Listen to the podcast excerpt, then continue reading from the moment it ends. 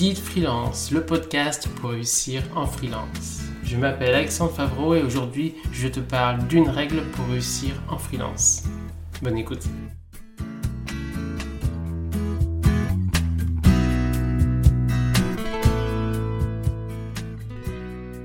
Des mauvais clients, tu éviteras. Dans cet épisode, il y a différentes parties. Première partie, définition. Seconde partie, caractéristiques du mauvais client. Troisième partie, pourquoi éviter le mauvais client? Quatrième partie, comment détecter le mauvais client avant la signature? Et dernière partie, exercice. Première partie, définition. Bon, on va aller assez rapidement sur la partie définition. Le mauvais client, c'est le client qui ne te satisfait pas. Pour plein de raisons potentielles. Soit parce que le prix est bas, soit parce qu'il demande beaucoup plus que ce qui est défini initialement, soit parce qu'il te paye en retard, soit parce qu'il t'appelle régulièrement ou il te contacte régulièrement alors que ce n'était pas prévu, soit de manière générale, il respecte pas les règles que tu avais définies dans la prestation, etc., etc. On en parlera juste après. Donc voilà, la définition, c'est que le mot client, c'est client qui ne te satisfait pas. Deuxième partie, Caractéristiques du mauvais client. Il y a plein de caractéristiques possibles du mauvais client, j'ai commencé à en parler. Première caractéristique, souvent, quand on parle de mauvais client, c'est un client qui euh, négocie des prix bas. Alors toi, soit tu vas signer des prix bas, soit à chaque fois que tu auras une prestation en plus avec lui, il va négocier les prix très bas. Prix bas, c'est embêtant. Ensuite, il négocie les délais de paiement parce qu'il a des problèmes de trésorerie ou d'une manière ou d'une autre, il négocie les délais de paiement en disant est-ce que tu peux pas me payer dans 60 jours, etc. Est-ce qu'on peut éviter la compte, etc. Troisième possibilité, ça c'est encore pire, il pense mieux connaître ton domaine que toi, ou aussi bien, et il a des exigences en termes de méthode. Je dois faire comme ça, ou moi je veux faire ci, je veux faire ça, et je veux pas faire ci, je veux faire ça. Ça, c'est les mauvais clients.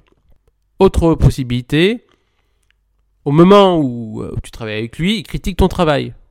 Parfois, il le fait parce que c'est sa personnalité, parfois c'est parce qu'il n'est pas satisfait, c'est parfois des clients qui sont jamais satisfaits, c'est souvent des mauvais clients qui sont jamais satisfaits, soit tout simplement parce que il veut que tu fasses plus, il te teste. Autre possibilité, il veut tout comprendre. Il veut comprendre la méthode, tout, tu dois tout lui expliquer, donc tu dois prendre énormément de temps pour lui expliquer ce que tu fais, comment tu le fais, etc.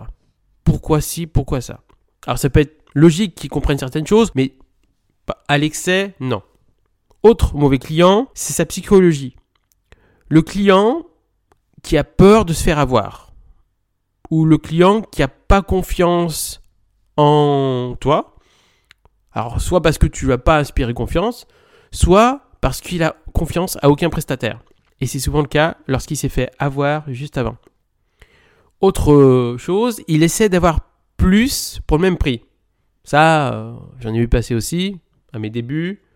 Autre possibilité, il te harcèle de questions ou il t'appelle à improviste, ou il ne respecte pas les règles, ou il t'envoie des mails régulièrement alors que ce n'était pas prévu.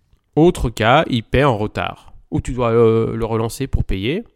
Ou il, te dit à un moment donné, ah bah finalement la prestation, est-ce qu'on peut pas l'arrêter pendant un temps et ensuite recommencer à un autre moment, etc. Il respecte pas les conditions. Ou encore pire, il ne paye pas. Ça, c'est toutes des caractéristiques de mauvais clients. Il y en a d'autres, mais ça, c'est les caractéristiques les plus euh, courantes. Autre partie, pourquoi éviter les mauvais clients? Ça paraît assez logique. Première chose, pour avoir un meilleur chiffre d'affaires. Les mauvais clients, s'il paye pas, évidemment, ça aura des conséquences sur ton chiffre d'affaires. S'il paye en retard, ça aura des conséquences sur ta trésorerie. Et puis ça va te prendre du temps. Et des clients difficiles te prennent du temps d'explication ou euh, tout simplement parce qu'il va vouloir des informations complémentaires, etc. Et puis ça fatigue. Et puis ça stresse. Et puis ça peut t'énerver aussi. Voilà, les mauvais clients, ils t'énervent, ils te coûtent de l'argent, ils te stressent, ils te font perdre du temps, etc. Autre partie. Comment gérer un mauvais client? La meilleure chose, c'est ne pas le signer. Le sentir comme mauvais client avant la signature et tu ne le signes pas.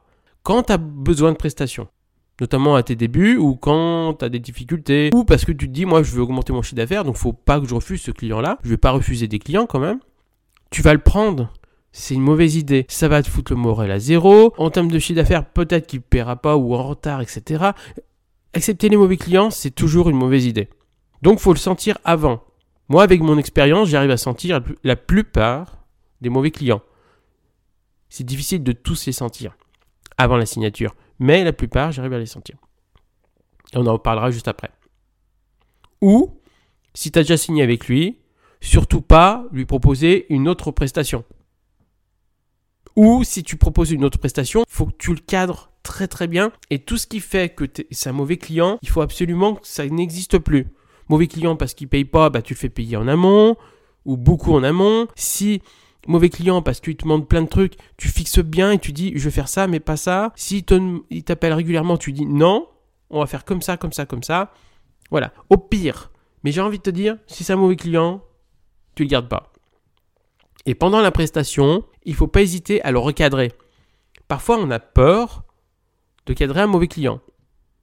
Il faut lui dire là, stop. Alors, peut-être pas aussi cash que ça, mais voilà. Faut qu'on se parle. Moi, ça ne me va pas parce qu'on avait défini telle chose et ce que vous faites ne, correspond pas à ce qu'on a défini. Dans ce cas-là, tu, tu lui dis bah, soit on repart sur les bonnes bases, soit on arrête. Voilà tout en montrant tes compétences. Tu lui dis voilà, faut qu'il comprenne que tu es compétent et qu'il aurait tout à perdre à arrêter avec toi. Autre partie, comment détecter le mauvais client à la signature, donc avant de signer. Je te dis tout de suite, même avec beaucoup d'expérience, tu vas te planter parfois. Mais tu te planteras beaucoup moins. Déjà, alors chacun a son avis. Moi, je donne mon avis, évidemment. Moi, je détecte les mauvais clients. Déjà, première chose, si le client est un éternel insatisfait, tu peux le sentir. Si le client est insatisfait de son prestataire d'avant, faut vraiment lui poser la question de pourquoi. Parce que déjà, c'est très mal parti. Si le client, le prospect du coup, a été maltraité par un ancien prestataire qui lui a menti ou qui a fait des, choses euh, pas très sympas, ou qui n'a pas respecté ce qu'il devait faire, etc., on va tomber sur un client qui aura peur de tout nouveau prestataire. Et ça, j'ai tendance à pas les prendre. Il y en a qui disent, bah, du coup, super, on va les prendre parce que ça va les rassurer, etc. Mais la plupart du temps, ils seront jamais rassurés. Ils vont te poser 36 000 questions, ils vont tout vérifier parce qu'ils ont peur que tu mentes, ils vont parfois du coup pas vouloir payer trop en amont parce qu'ils ont peur de telle ou telle chose. Ils vont tout vérifier, tout vérifier, tout vérifier. Ils vont, demander à tout savoir, tout comprendre, etc. Moi, je ne les, je les pas. Il faut faire vraiment attention. Donc, moi, je, conseille, tout simplement, déjà, première chose, lorsque tu as un prospect, ne jamais le signer sans l'avoir eu en face à face ou au pire au téléphone ou en visio. Hein. Tu lui poses à ce moment-là plein de questions ça permet de lui faire ressortir sa personnalité et son besoin. Tu lui poses des questions sur son besoin, son activité, ce qu'il attend d'un prestataire. S'il avait un ancien prestataire, pourquoi il a arrêté avec ce prestataire? Laisse-le parler le plus possible, ça permet de détecter sa personnalité. Quel est son besoin, quels sont ses objectifs, etc. Et tu lui expliques précisément ensuite comment ça sera fait et il faut tu sentes si le gars est OK ou pas. Autre chose, tu proposes systématiquement un compte de 30% minimum, moi je fais 50%. Et tu sens, si lui, il veut pas, tu laisses tomber. Parce que c'est un mauvais payeur souvent, ou c'est un qui va pas te payer. Si ticte sur oui, je veux bien, mais est-ce que vous pouvez pas attendre encore deux semaines ou une semaine, vous encaissez que... Attention. Quelqu'un qui commence avant d'avoir signé de faire ça, c'est embêtant.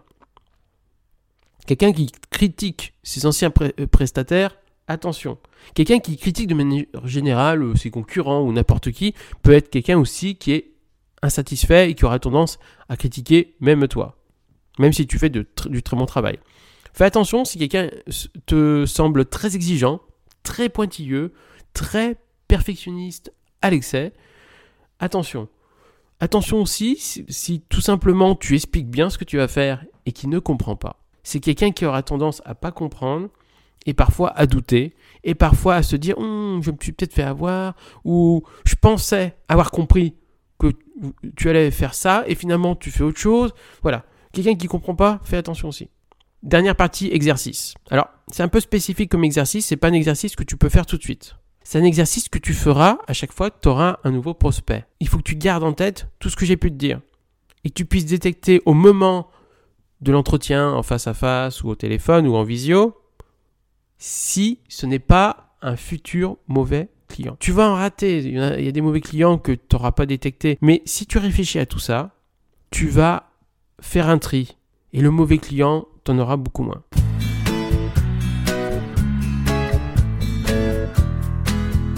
Merci d'avoir écouté cet épisode et n'hésite pas à écouter les prochains épisodes. À bientôt.